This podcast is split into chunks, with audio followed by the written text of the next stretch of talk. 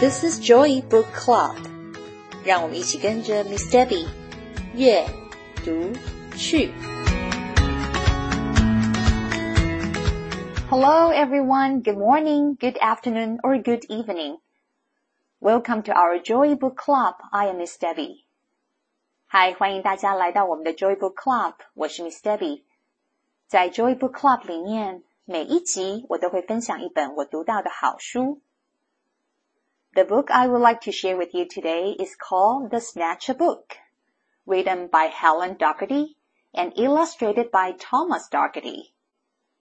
The book is about a small town where everyone reads a bedtime story, and all of a sudden, all the storybooks are being snatched.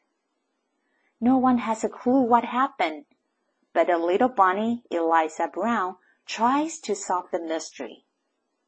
Can she find out what's really going on and get all the books back? Let's find out.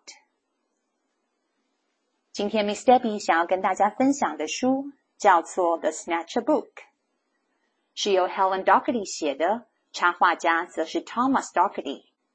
讲的是在森林的洞穴村里面，所有的小动物在睡觉前都会跟爸爸妈妈一起阅读一本床边故事书。但是有一天，大家发现这些故事书竟然一本一本的消失了。小兔子 Eliza Brown 当起了侦探，想要把消失的故事书找出来，还要查出到底是谁把这些书拿走。让我们一起来听听看这个故事。One dark, dark night in Barrow Down, a rabbit named Eliza Brown found a book and settled down. When a snatcher book flew into town. 在 Barrow Down 这个洞穴村里面，有一只小兔子，叫做 Eliza Brown。这一天夜深了，它钻进被窝里，正想要在睡觉前读一本书。就在这个时候，有一个不知名的小东西也飞进了洞穴村当中。In every house, in every bed, a bedtime book was being read. 村庄里的每个房子，房子里的每个床上，孩子们正在听着爸爸妈妈读着睡前故事。Tales of dragons spitting flames, witches playing spooky games, pirates on the seven seas, princesses trying to sleep on peace And every child in every bed listened hard to each word said. 幼鼠妈妈正在读着火龙的冒险传奇，刺猬爸爸正在讲着女巫变魔法的故事，而猫头鹰妈妈正在跟孩子们讲着海盗船上面的航海奇遇记。兔子妈妈则在读着豌豆公主的故事。每个小朋友都跟你们一样哦，正在聚精会神的听着自己的爸爸妈妈讲睡前故事。Eliza Brown and Number Three was reading quite contentedly. Her curtains opened just a chink. She barely had a chance to blink. Her storybook just disappeared. Eliza found that very weird. 住在三号树屋的 Eliza Brown 正专心的读着小红帽的故事书。他床边的窗帘突然打开了一个微微的缝隙，还来不及眨眼，他手中的故事书突然就不见了。太奇怪了，他心里纳闷着。The little owls on Mommy's laps were quite surprised to hear a tap against the bedroom window glass. Tap tap. The noise came really fast. Before they even looked around, the book was gone without a sound. The wind blew wild across the sky. The smallest girl heard a cry. What's that? She whispered to her dad. But then, oh, this was really bad. Before they had a chance to look, she lost her very favorite book. 猫头鹰宝宝们正坐在妈妈的腿上，津津有味的听着妈妈说故事。突然听到有人敲打卧房里窗户，“叩叩”的两声，才转头想要看看是谁，他们手上的故事书就消失了。森林里的风呼呼的吹着，突然，小松鼠听到窗外有个奇怪的叫声，是什么声音啊？小松鼠轻声的问松鼠爸爸。松鼠爸爸根本还没机会抬头看。他们手上那本最喜欢的故事书也不见了。And so it went night after night. Books disappeared from left and right. Five books here and six books there. The shelves began to look quite bare. In Burrow Down the rumor spread Of book thieves under every bed. Eliza Brown, at Number Three, Was keen to solve the mystery. 就这样，一晚接着一晚，书一本一本的消失了。洞穴村里面从左到右的房子无一幸免。渐渐的，大家的书架上边都变得空空的了，一本书都没有。大家都在谣传说，洞穴村里面每个人的床下都有个小偷，专门偷走小朋友的床边故事书。住在三号树屋的小兔子 Eliza Brown 心想：“我一定要解决这个谜团，看看到底是谁把书拿走了。” She planned one night to lie in wait and use the pile of books as bait. Long hours passed without a peep. She nearly fallen fast asleep. When suddenly Eliza heard a flap of wings. A bat? A bird? Eliza saw a shadow loom enormous right across her room. What kind of monster could it be? Eliza thought, you don't scare me. And yet her heart was beating fast. She'd have to face the thief at last. 小兔子 Eliza Brown 打算用一叠书来当做诱饵，然后在夜深的时候躲到被窝里面，看看到底会发生什么事。一个钟头，一个钟头过去了，又累又困的他，突然听见翅膀的拍打声，他惊吓的坐起床。难道是蝙蝠吗？还是小鸟吗？，Eliza 看到一个巨大的黑影向他的房间靠近。天哪，到底是什么样的怪物？他对自己说：“别怕，别怕。”但是他的心跳声扑通扑通的，越跳越快。他好紧张啊，不知道要面对的是什么样的怪物。He threw the window open wide and shouted to the thing outside. Stop stealing all our books right now! Just give them back! I don't care how! Eliza 用力的把窗户打开，对着窗外的怪物大声的说：“你不准再偷拿走我们的故事书了！不管你用什么方法，请你马上把书还给我们！” I'm sorry, came a little voice. I really am.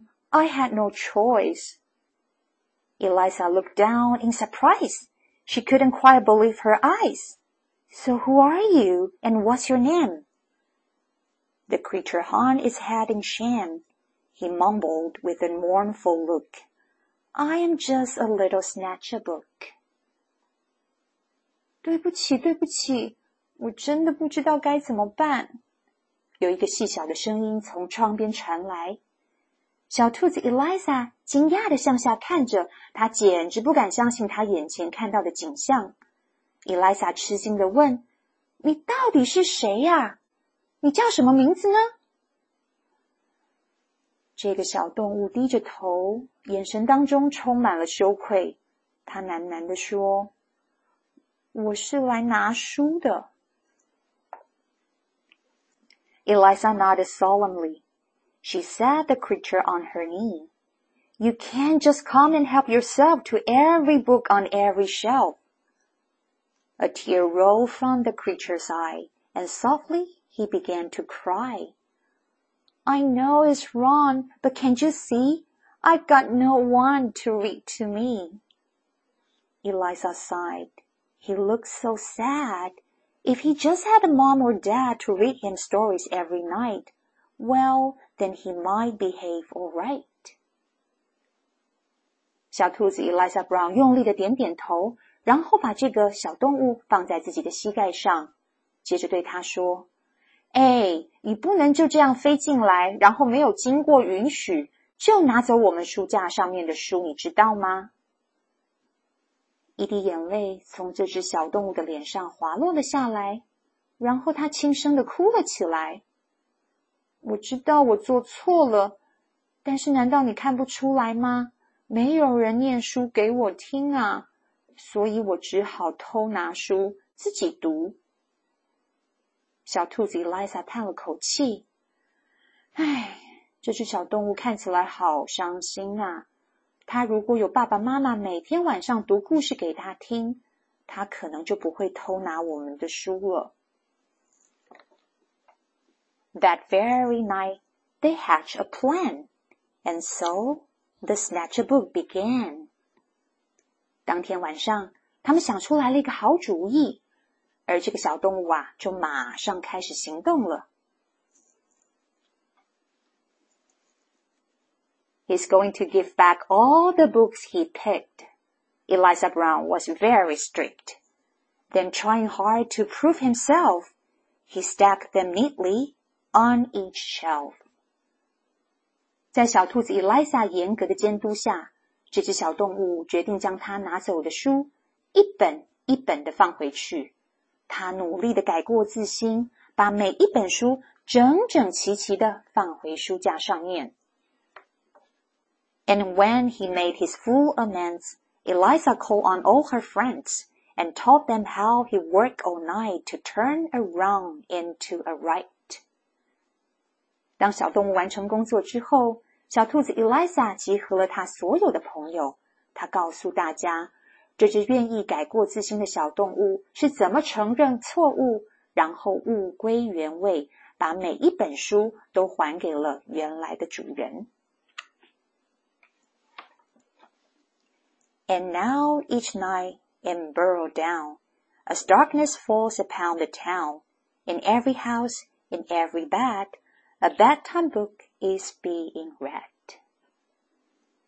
现在啊，在 Burrow 洞穴村里面，每天当夜晚来临的时候，就像以前一样，村庄里的每个房子里，房间里的每个床上，孩子们正在听着爸爸妈妈读着睡前故事。And if you take a closer look, you might just see the Snatchabook. Perch happily on someone's bed, listening hard to each word said. 如果你再仔细的观察一下，你会发现小动物 the snatch a book，它也加入了睡前故事的行列。它今天可能是在小松鼠家，明天可能是在小兔子家，专心的听着故事书里面的每一个字，是不是也跟你们一样？正在听着 Miss Debbie 讲故事呢。This is a simple and cute story. My favorite part was when Snatchabook returned all the books that did not belong to him. He's willing to admit his mistake and turn a wrong into a right. That's an important lesson for all of us. I also love how all the animal families invited Snatchabook to their home and share their bedtime stories with him each night. What is your favorite part of the story? Please share them with your dad and mom.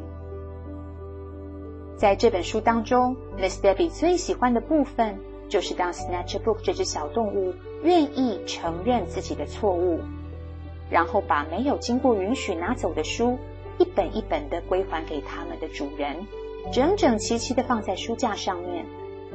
而洞穴村里的村民不但原谅了小动物，知道它没有故事可以听，也主动的与 Snatch Book 分享每一晚的床边故事。亲爱的大家，在生活当中，我们每一个人都会犯错，除了承认错误、改过自新，我们也要试着学会原谅别人无心的错误。希望你们喜欢今天的这本故事。